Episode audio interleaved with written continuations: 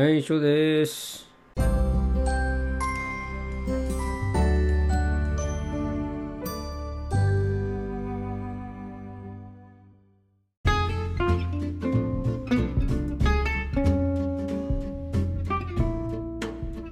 皆さんはあの大人になってからですね学習するの好きですかねっていうところなんですけど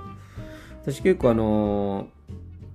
あの勉強勉強が好きって言い方変だな。あのまあまあ勉強っていろんな方法があると思うんですよね。あのあのオーディブルってねあのあのなんだっけオーディオブックもまあ本読んでるのと同じだから学びですよね。あれも学習だしあの e ラーニングも学習ですよね。うん。でそういうの好きなんですよね私ね。うん、でなんかなんで好きかって言ったらなんか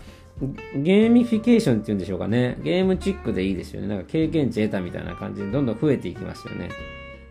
あのーサーティフィケーションみたいな修了証みたいなのが出ていったりしてあとはな、えーいくつのコースをクリアしましたとかね。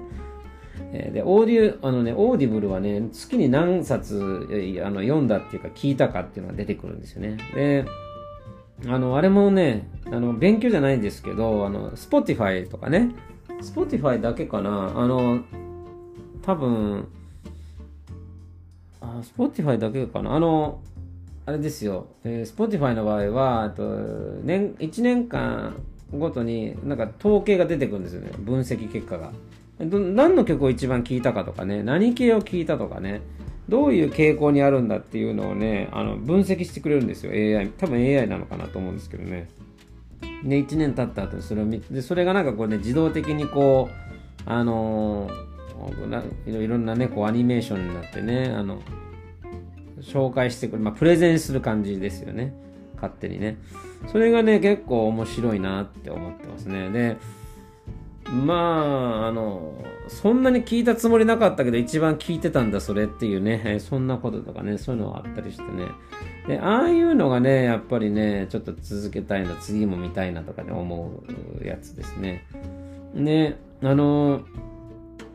ゲームも、もともとゲーム好きですけどね、あの、勉強とゲームがね、一緒になってるのっていうのは非常に、あの、次に行きたいっていうね、次に進みたいって、次な、次、次これを、この先行くとどうなんだろうとかね、すごく気になるタイプなんですよ。だから、二つの意味で楽しんでるんですよね。一つは、まあ、そのコース、そのコースはね、やっただけでクリアする時もあるんですけど、大体あのテストがあるんですよね。簡単なテストとか、まあ、ちゃんとしたテスト。それにちゃんと通るとコース終了みたいになるようになってるんですけど、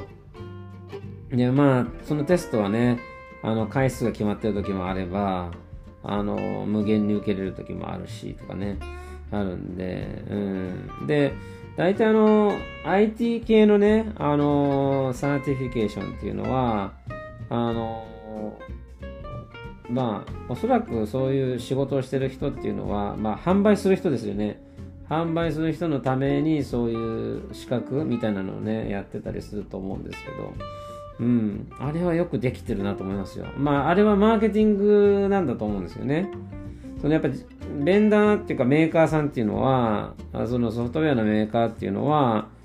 うん、で例えばセキュリティソフトだとしましょうってことでね、それを作ってる会社っていうのは、自分たちが売るというよりかは、自分たちが売る先っていうのは、大体パートナーさんですよね。まあ、ディストリビューターだったり、ディセラーだったりっていうね、えーところに売って、その人たちが実際にそのエンドユーザーへ売っていくというような感じだと思うんですけども、その実際にそのじゃあメーカーの人がねあの直接リセラーとか要リセラーとかディストリビューターにねその指導していくっていうこともしてるかもしれないけど、でもああいう e ラーニングとか、そういうあの資格の、資格試験のコースみたいなのを作ることで、えーそれぞれがね、自分たちが教えに行くっていう、まあ、時間をね、省いているわけですよね。まあ、もちろん、あの、ライブでね、編集をやるっていう時もあると思うんですけど、やりきれないですよね、生身の人間。時間もね、場所も限られているわけで。で、ああいうコースができていると、あの、そのコースを取りさえすれば、その certify された人が何人いればいくらまでディスカウントが効きますよとかね。うん、そういう仕組みになっているわけなんですよね。うん。あれは便利だなと思うし、面白いなと思ってるし、えー、うん、あの、勉強してみようかなっていう気になりますね。私は e ラーニングを好きになったのは、まあ、自分がね、入ったか、あの自分が入ったその、何、会社が e ラーニングをしていたことで、ことがあって、で、それをはじやったのがきっかけでしたね。すごく楽しいなと思ってね。うん。もともと勉強嫌いじゃなかったんだけども、でも、その、なんていうのかな、e ラーニングってサブスクですよね、基本的に。自分でやりたかったらサブスクだと思うんですけど、まあ、の意外と高いんですよね。うん、だから、ああいうのってあの福利厚生でやるのが一番いいかなってちょっと思っていたんですよね。で、まあ、自分ではね、実際にお金を払ってやったのはね、 LinkedIn Learning っていうやつですね。うん。私は基本的にはあのマネージメント系ですね。会社のマネージメントとかリーダーシップとか、まあ、そういったものがすごく好きなんですよね、勉強としてはね。でそれをやりたくて、で、まあ、自分が入ってたね、前職でやってたんだけども、本当にやれるだけやってた。もうか、もうね、仕事っていうか、毎朝1時間か1時間半早くね、会社に行って、それをやるんですよ。でそれが好きだったんですよね、結構ね。うん、自分のね、実際の、なんていうのかな、仕事とは関係ないわけなんですよね。マネージメントとか、リーダーシップっていうのは、まあ、自分がリーダーシップチームにいるんだったらやった方がいいと思うんだけど、面白いことにね、あの、そういったリーダーシップとかね、マネジメントの勉強すればするほどですね、上に上がらないっていうね、えー、面白いですね。その、その、なんていうのかな、上に上がらないっていうか、変ですけど、うーん、やってない人っていうか、あの、めんどくさがってる人の方が上行くんですよ。うん。それはすごくね、私だけじゃないんじゃないかな、そういうふうに思ってるの。うん。あれやってない人の方が上行きますよ。うん。だからやっぱりその、本来はああいうことをあの知識として知っておくっていうのは大丈大事なのかもしれないんですけど結局ねやっぱ人と人との関わり合いで人間の価値っていうのは出ると思うんですよねだからいい意味でも悪い意味でもやっぱりその人事権を持った人がその人をあげたいなっていうねうん思いをさせたもの勝ちなんですよ。うん、だからリーダーシップってどうあるべきってことを、ね、勉強しててもあのふさわしくないリーダーシップをやる人だったとしてもねあの意外と上には登っていくもんですよね。うん、本当にねああいうのってまあ運もあるかもしれないけど実力もあるかもしれないけどでもなんて言ったらいいですかね。うん。まあ、あるところでは上行ったけど、別のところ行ったら全然評価されなかったってなんてことは普通によくある話だと思うんで。あの、ただね、私はね、いつもね、あの、それを勉強したのに評価されないって思わないことにしてるんですよ。あの、キリがないね。あの、評価してくれないことなんてのは、ね、ざらにあることなんでね、あんまりね、あの、気に病んだらもったいないですよと。ただ、e ラーニングって自分でやるとね、それなりにお金かかったりするんで、できればそういうのがもうあるところでね、ある時に、福利厚生としてね、入ってる時にね、散々やった方がいいですよ。あ別に、それをね、レジュメにかけるわけでもないんだけど、でも知らない、なんていうのかな、知識としてね、あの、知らないより知ってる方がまだいいですよ。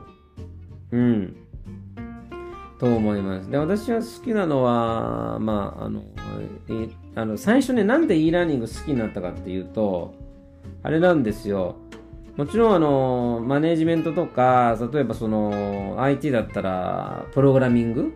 だったりとかっていうのをね、それでそこで学べる、そういうのが入ってるのは普通だと思うんですよ。あとはマイクロソフト系のものがね、あの、あのオフィス系のものがバーってこうね、えー、やり方はどうだみたいなことをやってるのが結構実践的かなと思うんですけど、最初にはじ、あの、ハマったその e ラーニングのクラスにはね、もう業務とは関係ないものいっぱい入ってたんですよ。映画の作り方だったりとか、音楽ですよね。えー、っと、ギターの弾き方だったりとか、あのー、もっと業務とは全く全くかけ離れた趣味の領域のところまでその学術的に教えてくれるみたいなね。うん、やっぱり一番面白かったのはね映画の作り方とかね。あそういったものはそうなんか面白いなと思ってね。でそういうのがあってねハマったんですよねもともとはね。ねあれ実は LinkedIn Learning っていう名前じゃなかったんですよね当時。あれ LinkedIn がね多分買収したんじゃないかな。 Lynda.com とかいう名前の e ラーニングののまあサイトだったと思うんですよね。それにはねほんとたくさんいろんなねあのカテゴリーがあったんですよ。ほんあの言ってみればビジネスに限ってなかったんですよね。それが良かったんだけど LinkedIn Learning になってえー、っと3種類になっちゃったんですよね。なんだっけな、ビジネスと、ビジネスって、まあ、マネージメントと、それから、ああいうマイクロソフトとのオフィス系ね、それとプログラミング。この3つの種類だけになっちゃったんですよね。うん。まあ、それでもね、一応、あのー、ていうのかな、ゲーミフィケーションみたいにね、バッジが取れたりするところがあるんですけど、なんか別にそれを目指してるわけじゃないけど、やってたらそれが増えたみたいなね。そんな感じで、えーと、よくやってましたね。うん。で、あと、まあ、あのー、なんだろうな、とにかく何でもやってみることが一番いいんじゃないかなと思いますね。あの、今のはね、自分で学ぶっていうところだと思うんですけど、あの、何でしたっけ？結構今の時代って副業やって OK なところもあると思うしまあアメリカの本国ではねそもそも副業がダメとかいうのって概念ってあるのかないのかわかんないですけど結構みんなねあのなんだなんつったらいいかな。まあ一つの仕事しかやってない人もいるけど複数の仕事してるも人も結構いるんですよ。うん。で日本は禁止みたいなことになってたけど最近はやっていいとこととかあってでも一応副業はダメですよみたいなことになってると思うんですけどね。だけどあれなんだっけ？投資してる人？副業になるんですか？って思っちゃったりするんですね。株買ってたら投資、でそこでお金が膨らんだら副業と一緒じゃないですか。それは副業にカウントされないんですかねと思う時もあるし、うん、なんかいろいろと、うん、なんか中途半端ですよね、日本のところはね。それで、あの副業ってもちろんその一つの副業では大きくはならないと思うんだけど私はあの副業してないけどでもこういうなんかあのなんだっけ何気にいわゆる YouTuber 一本でやってる人っていうのはそれを稼げるからいいと思うんですけどそれって本当に1%以下の人だと思うんですね。国民の1%以下の人だと思うんですけどね。で、あの、それ以外の人っていうのは、おそらく YouTube やったらやったでいいと思うし、あの、あとなんだ、ポッドキャストね、やってもいいと思うし、それからあと Kindle ね、Kindle 作家やってもいいと思うんですよね。で、あの、今の言った3つって共通するのは、あの、そのエピソードとか、あの書籍だったら書籍ですよね。書けば書くほどとか、あの録音すれば録音するほど、あの商品が増えるもんですよね。で、要はその、1個作っ、うん、例えば何て言うのかな。えー、っと、一つ、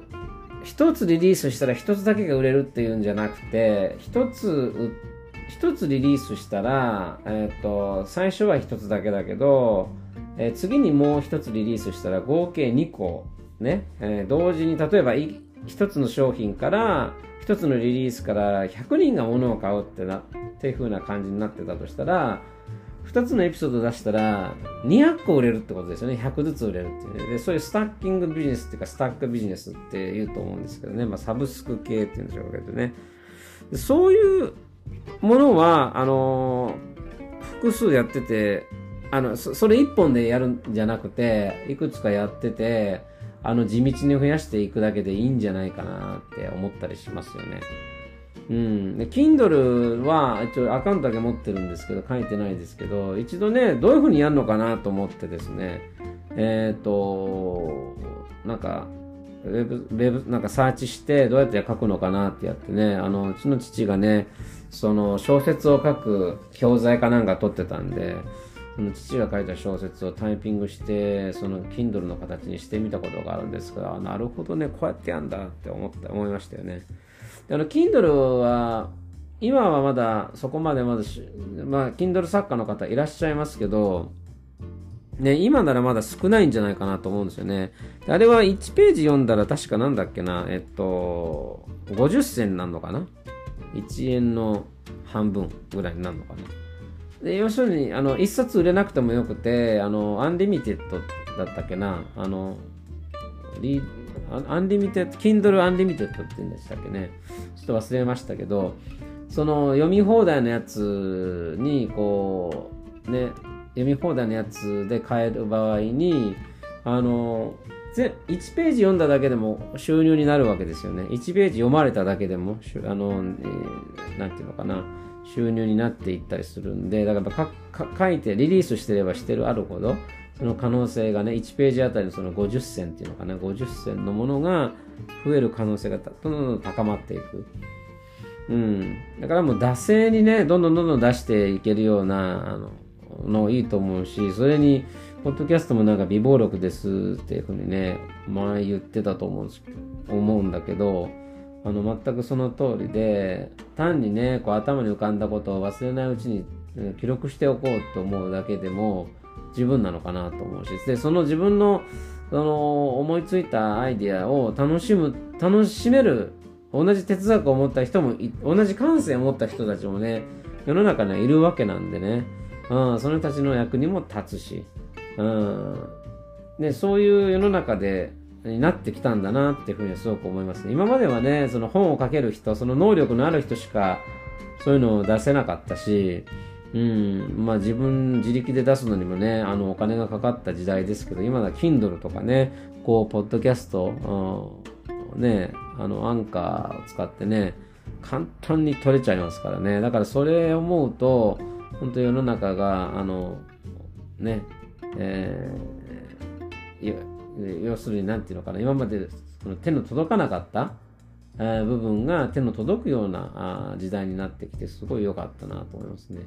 あの、ポッドキャストとかね、あの、自分が最初に初めて聞いた時ね、リスナーでね、それはアメリカにいる時なんですよね。それもしかもで2000年前ですよ。2000年になる前に、一度、あのラジオの DJ みたいになりたいなと思ったことがあったんですよ。何やってたかっていうと、まあ、たまたまね、そのアメリカの大学では同級生ね、ねまあ、同期の人が、まあ、ラジオよく聞いている人がいたんですよね。でその人と、当時ね、その安物の、なんていうの、ウォークマン、ね、簡単にレコーディングできるのがあって、でそれで、こういうふうなあのマイクに、マイクっていうか、そのウォークマンに対して話話しかける感じで、二人で DJ みたいなのやってたわけですね。アドリブで。うん。それで、あのー、ラジオっていつもこの、なんか、あの、パーソナリティが、こう、DJ がね、こう喋った後に合間に曲が入りますよね。だから、その曲とかもね、あのー、ダビングするんですよ。要所要所で。うん。で、あのー、それでラジオっぽく作ったりしてね、遊んでましたよね。で、その時にね、やっぱこう、本当に DJ できたらな、みたいなことを思ってたんですよね。でも、できないですからね、その自分が有名でもないのに、そんなことできないと思うし、できるとすれば、はがき職人になるだけぐらいじゃないかなと思うんですよね。それもでき、あれもあの職、あの、はがき職人もやっぱ選ばれた精鋭たちですからね。それもきっとなれないだろうなと思いましたけど、ただ、あの、iTune ができた時にね、あの、なんだっけな、あれって、プロにしかね、プロしか、なんだっけ、あそこに載せれないのかなと思ったんだけど、意外と載せれるんですね、あれね、ちょっと覚えてないんですけど。でね、ポあのポッドキャストが出た時も、オールナイトニッポンみたいな、本当になんていうの、プロの中のものしか聞けないんだなってちょっと思ってたんですけど、あのー、だから、ポッドキャストっていつから聞いたか、2000年の初めぐらいじゃないですかね、聞いたのね。うん。そこから、あの、ちょっと聞き始めた。便利だな、これ。営業にもってこいだなってちょっと思ってたんですよね。うん、それがまさかね、こんな簡単にね、取れるような時代が来るとはね、思わなかったんで、まあ、あの、本当に、あの、自分が思い描いていたね、その、ラジオ DJ には簡単になれたな、なんてね、今思ってますね。あの、ラジオのね、DJ だったらね、やっぱりリスナーがいてなんぼの話であったりね、あのいつもお便りが来て質問が来て、その質問に答えたりしてますよね。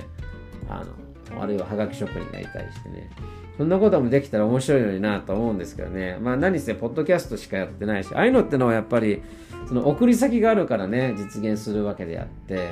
えー、そうやって送り先になるところを作ってないんでね、えー、まあ、そういうのはないんですけど。逆にねリスナーがやっぱ増えすぎ増えてしまうとねあのー、好きなこと言えなくなってしまうんでねあの今みたいに一番のリスナーが自分自身っていうのがね一番あの心地いいなと思ってるんですよね。うん。でなんかいつも一日にね、うんまあ 3, 3本ぐらい短いの撮ったりするんですけど、それをね、あの会社に行く時に聞いてか行くんですよ。うん、で、あの自分自身が好きなわけじゃないんだけども、あのき返し、私あれなんですよ、聞き返して、これで、ま、間違いないなって思ってからアップするんじゃなくて、聞き返す前にもうアップしちゃうんですよ。うん。見切り発車するんですよね。であの聞き返していったらあれ直そうとかね考えちゃってあの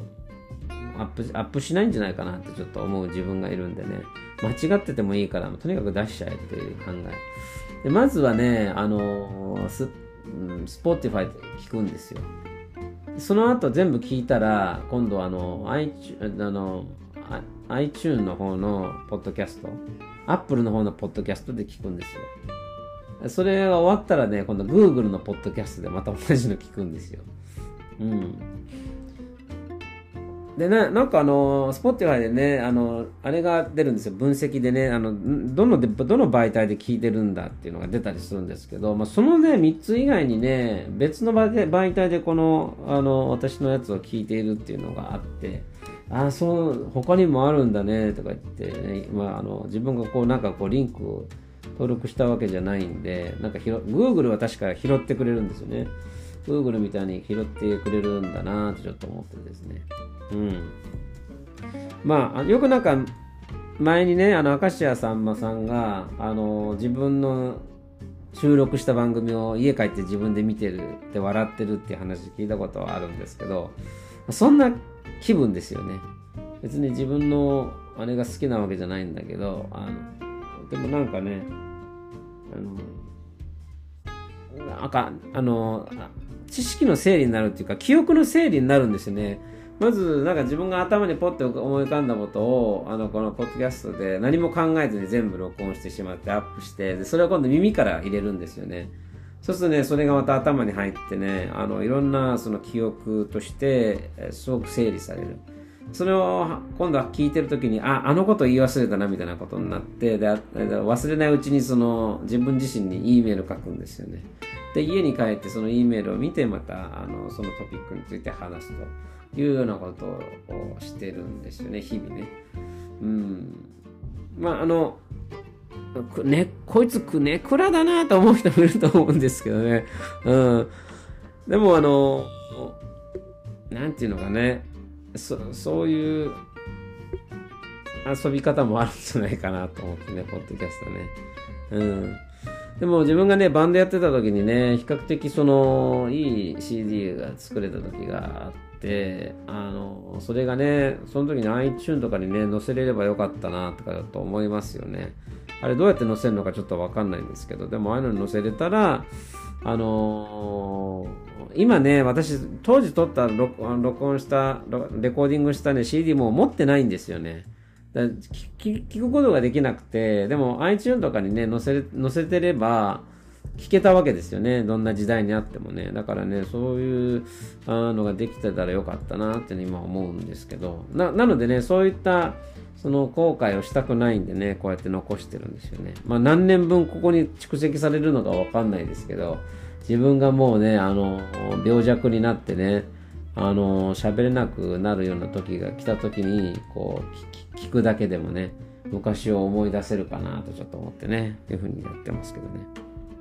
つい先日ね、あの、職場のあの同僚のね、外国人の人がいるんですけど、あの、ポッドキャストやってみたらっていうふうに言ったら、どうやってやるのって言うからね、このアンカー教えたんですよね。で、そのレストランで、あの、こういう風にやるんだよ、こういう風に撮るんだよ、こうやってこうやって登録するとここで聞けるんだよって言ったり、ああ、面白いとか言って言ってね、うん、早速翌日に撮ってて、撮ってたみたいですね。うん。まだなんか恥ずかしがってる感じがありましたけど、そのうちね、多分ね、たくさん話すようになると思うんでね、私もその人をフォローしてるんで、あの、日々聞こうかなと思ってますけど、まあまあ、あのー、ね、そんな感じで、えー、楽しんでますよということでした。